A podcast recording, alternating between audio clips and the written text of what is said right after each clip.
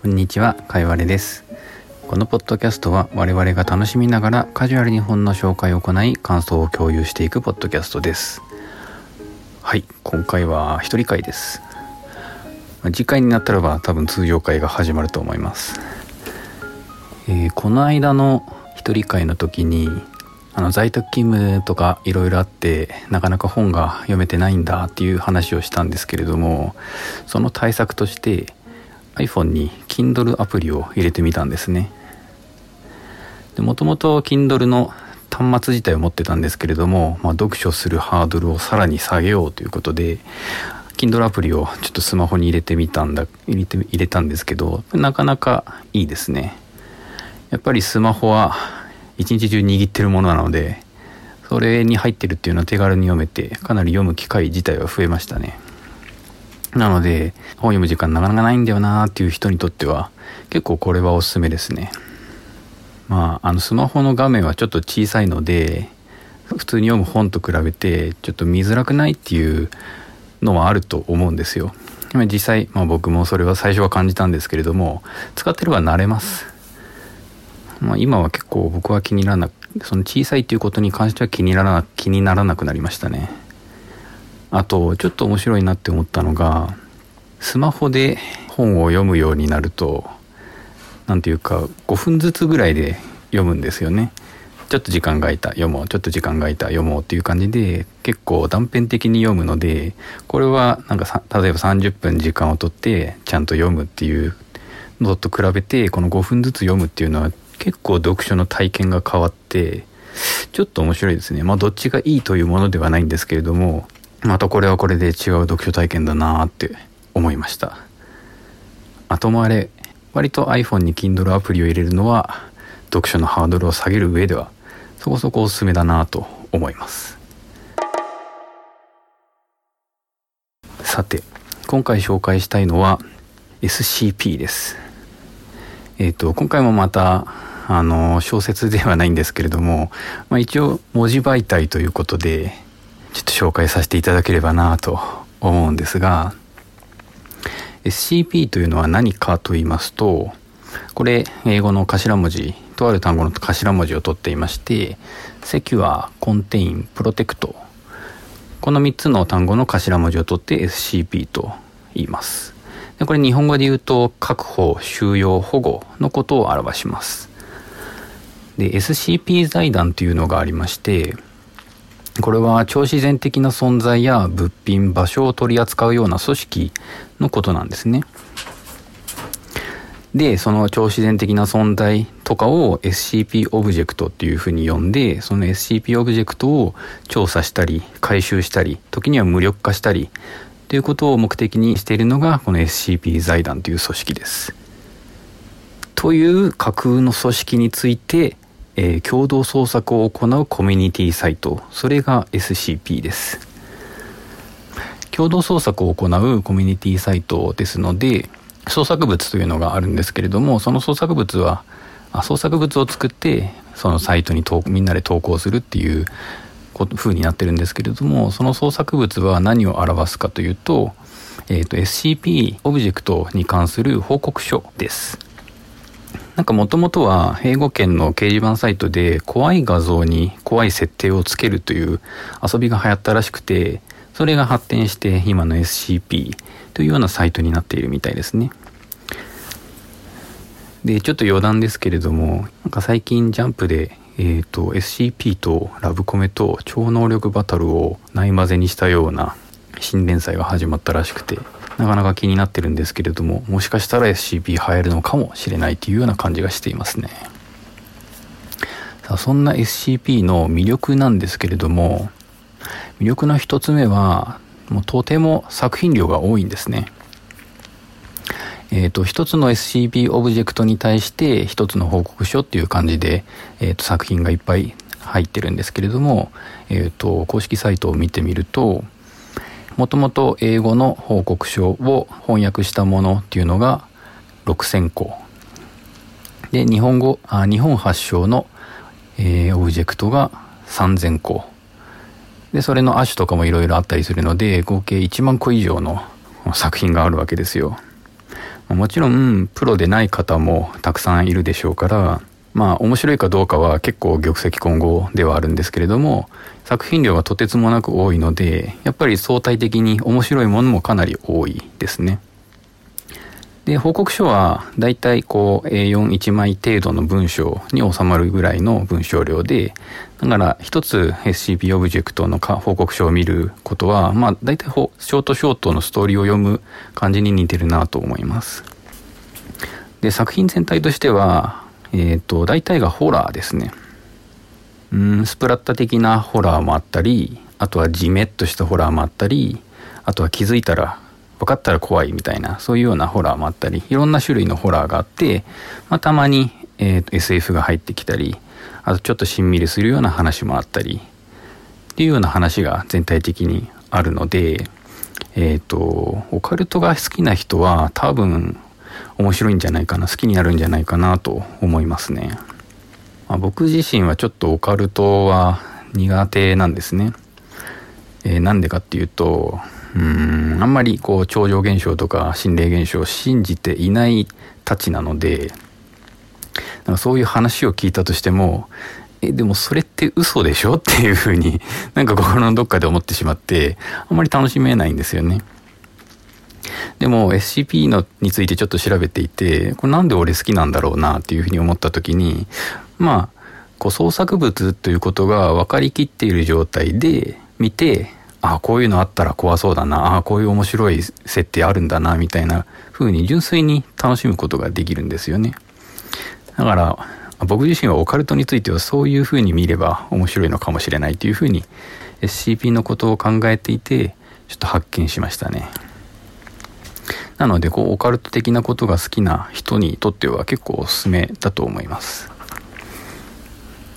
では実際にどういうような SCP があるのかっていうのを説明していきたいんですけれども説明する前にちょっと SCP に関する用語少し特殊なものがあるのでそれを説明してから SCP の例に入りたいと思います。まず、えーと、この報告書っていうのは大体は2部構成になっていまして1つ目が特別収容プロトコル。そして2つ目が説明です。1つ目の特特別収容プロトコルというのは、えーと、その SCP オブジェクトをどのように管理すればいいかということが書かれている、え、部分で、ここは最初にあるので、えっ、ー、と、まあ、どのようにこれを管理してくださいというのだけが書かれてるから、なんでそういうふうに管理しなければいけないんだろう、みたいな疑問が湧くんですね。で、その疑問を、えっ、ー、と、説明の部分で、えっ、ー、と、この SCP オブジェクトはこういうものですっていうふうに明かされるところで解消されるっていうような構成になっていますね。で、えっ、ー、と、SCP オブジェクトには全部番号がついています。で、そのオブジェクト自体は番号で呼ばれることが多いです。例えば SCP-42 とかっていうふうに呼んだりします。これ多分まあ作られた作品順なんだろうなとは思うんですけれども、そんな風に番号で呼ばれたりして、えっ、ー、と、あと、日本発祥のものであれば、最後に JP がつきますね。例えば SCP-124JP みたいな感じで、え、ー、と、JP が最後についたりします。で、あと、えっ、ー、と、ホームページのところには、えっ、と、その番号の横にタイトル的なものも載っています。次に、オブジェクトクラスについて説明します。SCP オブジェクトに対して、えっ、ー、と、報告書の中で、えっ、と、その SCP オブジェクトが、どれくらい管理しやすいかという、えっ、と、指標を表すものとして、オブジェクトクラスというのがあるんですね。で、主に3つあります。3つ紹介していきますね。1つ目が、セーフ。これはもう、その名の通り、ちゃんと管理していれば安全というような、え、ものを表すものです。2つ目が、ユークリッド。これはちょっと管理しきれない時があるような、え、ものですね。で、3つ目がケテル。これは収容とか管理がとても難しいというようなものです。なので、管理しやすいかどうかに対して、これオブジェクトクラスがついていて、まあ、それは大体報告書の一番上に書かれているので、あ今回はこういう、今回はユークリッドのオブジェクトについて書かれているんだなっていうことがわかります。いや、これ、ちょっと勘違いしやすいのが、危険度を表すわけではないんですね。危険なものがケテルで安全なものがセーフなのかというとそうではなくて管理しやすいかどうかが基準になっているようです例えば核爆弾が SCP オブジェクトの一つだとしてどのオブジェクトクラスになるかというとこれはセーフなんですねなんでかっていうと核爆弾自体は、えーと、きちんと管理していれば絶対爆発する恐れがないというものではあるのでこう管理してしていれば安全ということからセーフに割り当てセーフに割り当てることができます。で、用語の最後に、えっ、ー、と、えっ、ー、と、これから出す例にはちょっと出てこないんですけれども、D クラス職員というのがあります。D クラス職員というのは、要は死刑囚とか、あとは無期懲役の囚人のことを表すんですね。で、この D クラス職員を使って、えっ、ー、と、この SCP オブジェクトに関する実験を行ったりするんですね。まあちょっと中には非人道的な実験を行ったりする時もあるんですけれども、まあそういう結構危険なえ、実験に対して、え、D クラス職員を使うということがよくあります。さあ用語はこんな感じで実際に SCP オブジェクトについて説明していこうと思います。でこれはちょっとホームページの,、えーと、その文章をそのまま読むと結構長いのでまあ僕なりに省略したうんと要約したものを読みたいと思います。では一つ目いきますね。SCP-173 彫刻オリジナル。特別収容プロトコル。SCP-173 は常に施錠されたコンテナに保管されておりコンテナに入る場合は3人以上で入室します。入室した人のうち必ず2人は SCP-173 を見続けてください。説明。SCP-173 は彫刻です。SCP-173 は極めて敵対的ですが見られている間は動くことができません。攻撃するときは瞬時に動き首に強烈な打撃を与え対象を殺します。コンテナに誰もいないときはコンテナの中から石をする音がします。コンテナの床には排泄物と血液の混合物が落ちているので定期的に清掃を行ってください。というものですね。えっ、ー、と、SCP-173 はおそらく SCP の中で一番有名なオブジェクトですね。なんで有名かと言いますと、うんと、SCP ファ、SCP ファウンデーションという、えっ、ー、と、PC のフリーゲームがありまして、これはまさに SCP の施設、あ自分が D クラス職員となって SCP の施設でなんか異常事態が起きてそこら辺、そこら中に SCP オブジェクトが徘徊するようになってしまって、で、その中でサバイバルをするみたいな、そんな感じのゲームだと思うんですけれども、そこに出てくるメインの SCP の一つとして、この SCP-173 彫刻オリジナルが出てくるんですね。で、ちょっと余談になるかもしれないですけれども、このゲームには、瞬きゲージみたいなのがあるんですよ。時間が経つとその瞬きゲージが減っていって、えー、そのゲージがゼロになると瞬きをするんですね。で瞬きをしたら瞬きゲージが回復するみたいな感じになってるんですけれどもこの SCP-173 は最初の特別収容プロトコルでわかるようにもう常に見続けていなければ、えー、と攻撃されてしまうんですね。だから瞬きすら危ういっていうような状況でその SCP-173 は見ていれば大丈夫なんですけれども、その瞬きゲージが空になった状態、見ている状態でゲージが空になってしまうとゲームオーバーになってしまうみたいな設定なんだろうなと思います。なかなか面白いですよね。この SCP-173 は、えっ、ー、と、オブジェクトクラスはユークリッドですね。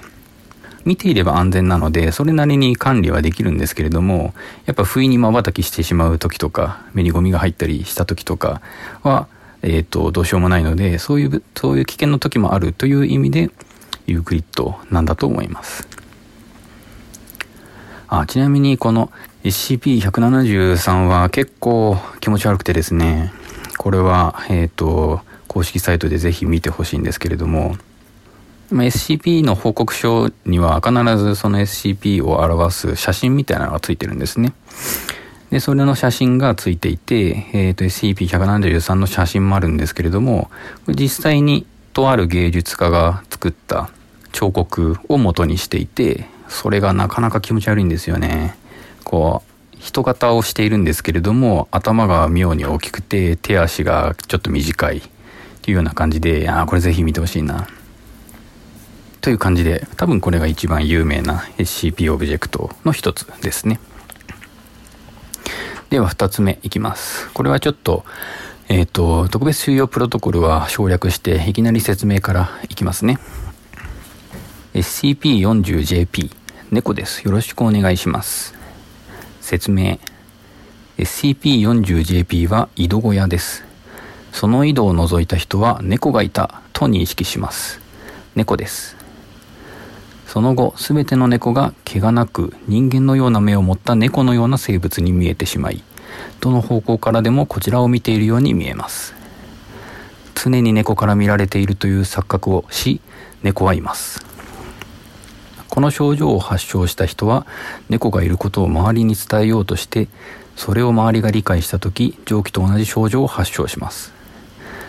猫の情報を伝えようとする試みや自然なものを装うためそれを見抜くことは猫です。猫はいます。よろしくお願いします。というような報告書ですね。これもこれは、えっ、ー、と、タイトルで、え、ー、と、SCP-40JP とついている通り、日本発祥のこの SCP オブジェクトだと思うんですけれども、多分 JP とついてる中で一番有名なオブジェクトですね。さっきは、あさっきのこの SCP-173 とは違って、なんていうかスプラッタ系の怖さではなくて、このオブジェクトは、えっ、ー、と、井戸を除いた人は、猫がいたっていうふうに常に常に猫から見られているっていう認識障害を起こ起こしてしまうんですよね。でその猫がいるっていうことを必死に周りに伝えようとしてそれを周りが言ってることを理解してしまったら周りも同じ症状を発症してしまって、えーと、いろんな人に伝染してしまい認識災害を起こしてしまうというような厄介なオブジェクトですね。うんこれは実際に報告書を見るとかなり面白いんですけれどもこの報告書を書いている人自体がその症状を発症してるんですよねだからなかなかこれはなかなか言葉で言い表す言い表すことが難しいんですけれどもちょっとこの書いてる人大丈夫かっていうふうに思うようなものですねちなみにこの、えーと、SCP-40JP のオブジェクトクラスはセーフですねこう発症したらかなり危険なんですけれども、要はその井戸を見なきゃいいだけなので、井戸の中を見なければいいだけなので、えっ、ー、と、管理自体は簡単。なのでセーフ。っていう感じですね。はい。えー、そんな SCP を皆さんもぜひいろいろとご覧になっていただきたいんですが、えっ、ー、と、SCP, SCP をどこから見ればいいかっていうのについて最後にお話ししますね。えっ、ー、と、二つありまして、まず一つは、えっ、ー、と、公式の日本語サイトがあるので、そこから見るのが一つ一番いい方法だなって思います。多分 SCP で Google で検索すれば、公式サイトが一番上か二番目に出てくるはずなので、そこから見るのがいいと思います。ただ、えっ、ー、と、先ほども、え最初の方に言った通り、CP オブジェクト1万個以上あるので、どれから見たらいいんだろうっていうふうに思うと思うんですね。まあ、一番上から順々に見ていくっていうのはありなんですけれども、えっ、ー、と、一つおすすめの方法としては、えっ、ー、と、このコミュニティサイトで評価をし合うっていう、僕はちょっとよくわかってないんですけれども、評価をし合うっていう、えっ、ー、と、制度があるみたいで、まあ、いいねみたいなものですね。で、いいねランキングみたいなのがあるんですよ。で、それは、えっ、ー、と、SCP スペース評価の高い記事で検索すれば出てくるので、そこから見れば、なかなかみんなが面白いと思った SCP オブジェクトの報告書が載ってるので、えっ、ー、と、そこから見るのが結構おすすめですね。あただ、これを見るとき、えっ、ー、と、多分、パソコンから見た方がいいです。えっ、ー、と、なんでかっていうと、SCP オブジェクトのこう、報告書は大体が、まあ、文書ベースでただ文章を読むだけで、えっ、ー、と、楽しめるというようになってはいるんですけれども、たまに凝ったものがあって、その文章内にあるボタンを押すと、その文章がちょっと変化するみたいな、そういうちょっとしたホームページの仕掛けとかがあったりして、それがスマホでちゃんと反映されるのかっていうのは僕はちょっとわからないので、うん、多分そういうものに対しては、えっ、ー、と、パソコンから見るのが一番いいかなと思います。はい。えっ、ー、と、どこから見ればいいのか2番目におすすめなのは YouTube ですね。いろんな人が YouTube にこの報告書をゆっくりだとかボイスロイドで読ませたっていうのが読ませたものを上げているんですねでこれいろんな人が上げてるので結構腐るほどあって最近僕はこれをちょっとずつ見ていてああそんなのがあるんだ面白いなっていうふうに楽しんでるんですけれども YouTube のいいところはですね、えっ、ー、と、まあ、ただ読み上げさせるだけではなくて、まあ、それなりの演出があったりして、結構工夫がされてることもあるんですね。特にさっき紹介した猫ですよろしくお願いしますとかは結構面白くて、できたらば、えっ、ー、と、概要欄に URL を載せて、載せておくんですけれども、YouTube から見るっていうのは結構いい方法ですね。1個の動画、そうですね、だいたい10分ぐらいなので、一つサクッと見ることができます。ということで、えー、今回 SCP の紹介をしてみましたが、いかがでしたでしょうか？ぜひ見てください。エンディングに入りますね。ブック面ではお便りをお待ちしております。Twitter のリプや DM、ハッシュタグ、Gmail だったり、ホームページのメールフォームからまあ、好きな形で、えー、とメッセージが送れるようになってるので、まあ、気になったらブックメンとかで検索してみれば上位の方に出てくるとは思うので是非何か送ってみてくださいでは皆さん SCP をどんな形でもいいのでご覧になってどういうのが面白かったとか教えてくれると嬉しいです。では本日はここまでです。猫はいます。よろしくお願いします。